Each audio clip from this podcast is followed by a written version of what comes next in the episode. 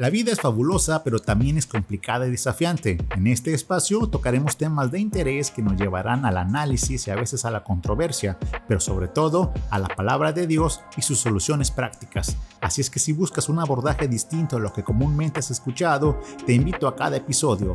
Pásalo a lo barrido, yo soy Adrián Rodríguez y este es el podcast que te enseña a vivir como Dios manda. Dios manda. Hace años vi una película detectivesca con la famosa actriz Sigourney Weaver y en alguna parte de los diálogos usaron la, la, frase idiomática en inglés out and out criminal y que tradujeron como delincuente reincidente.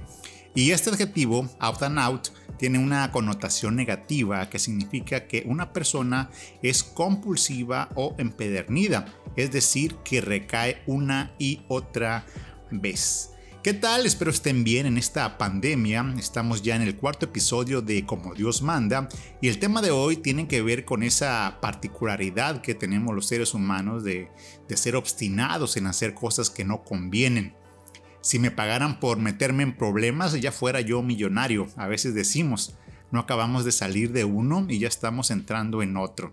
Y esta condición de ser tercos para lo malo puede abarcar todos los espectros, desde dificultades sentimentales en el sentido de, haber tenido malas parejas varias veces, por ejemplo, eh, vivir endeudados, no hacer caso a consejos, hacer nuestra ley y al final darnos cuenta que las cosas no salieron bien. En fin, la lista puede seguir pero el tema va más allá y tiene que ver con las cosas que hacemos que nos perjudican y que a veces no queremos hacer, pero terminamos cediendo, a pesar de las advertencias que nos indican que tales acciones no convienen. Incluso llegamos a menudo a ser desagradecidos con Dios. Esta actitud era una constante en el pueblo de Israel después que Dios mismo los guiara, cuidara y mantuviera. Las personas hacían lo que querían como si Dios no existiera y como si no les hubiera salvado el pellejo muchas veces. Podemos leer en los relatos bíblicos que después de las maravillas que el Señor había hecho en sus vidas, el pueblo, sin embargo, era obcecado y volvieron a hacer lo malo delante de los ojos de Dios. Es una frase recurrente utilizada en las escrituras que nos remarca la tendencia que tenía Israel y que tenemos también nosotros hoy en día de buscar lo que no conviene en vez de buscar a Dios. Pero ¿cómo pudieron pagarle así a Dios? Nos podemos preguntar después de saber que los amaba y rescataba. Al pueblo de Israel se le señalaba por irse detrás de ídolos de piedra, de adorar dioses ajenos, eh, de pueblos paganos, de aprender y practicar costumbres que Dios no les había enseñado, al grado de sacrificar a sus hijos y ofrendarlos a, a los demonios disfrazados de deidades y de fornicación a placer y sin remordimiento alguno.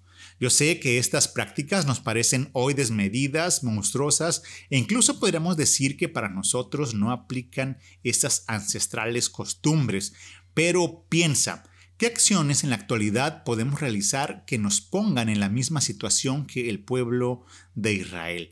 ¿Cuáles son nuestros dioses modernos? ¿Qué actos atentan hoy con nuestro cuerpo y dignidad?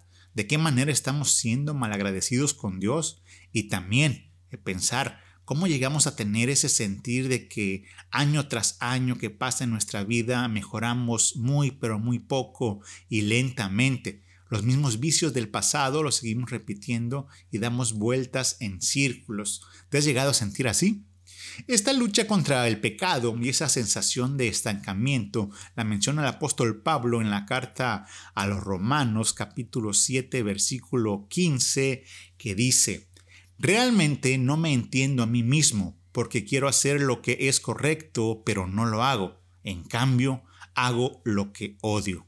Ese es el lamento de Pablo y también el de muchos de nosotros. De igual manera, el periodista y escritor Philip Yancey hace referencia a esta situación plasmándolo de la siguiente manera. Le confieso a Dios mis pecados, dice Yancey, y me doy cuenta de que son los mismos pecados que le confesé ayer y la semana pasada y la semana antepasada.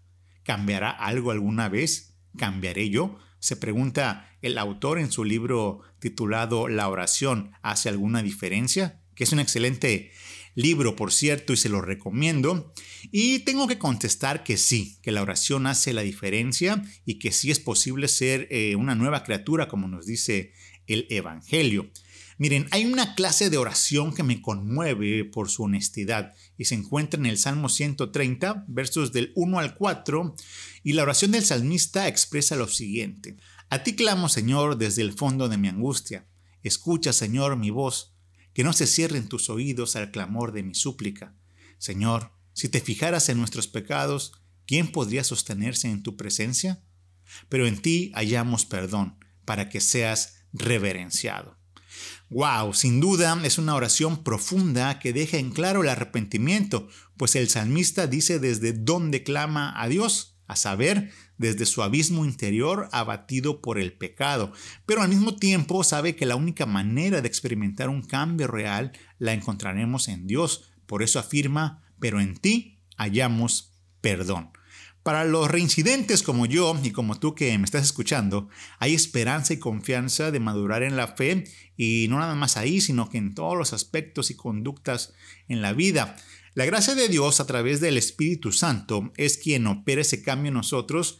También es el poder que sobrepasa nuestra fuerza de voluntad y hace posible que pasemos de ser pecadores frecuentes a ejemplares discípulos de Jesús. De hecho, Dios a través de Jesucristo tiene la especialidad de convertir lo más impuro de tu vida en algo cristalino y los corazones de piedra cambiarlos en corazones sensibles de carne.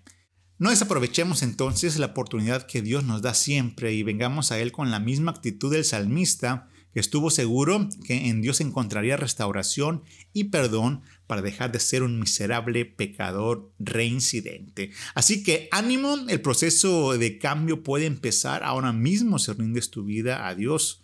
Entonces nos preguntamos, ¿tendremos el valor o nos vale? Como dice la conocida pero certera frase. Te dejo esta reflexión, yo soy Adrián Rodríguez y si te gustó el episodio, dale seguir a este podcast, compártelo, bájalo y también te dejo mis redes sociales en la descripción. Ayúdame a hacer crecer esta comunidad interactuando. Nos vemos pronto, si Dios lo permite. Esto es como Dios manda. Ánimo, ten fe.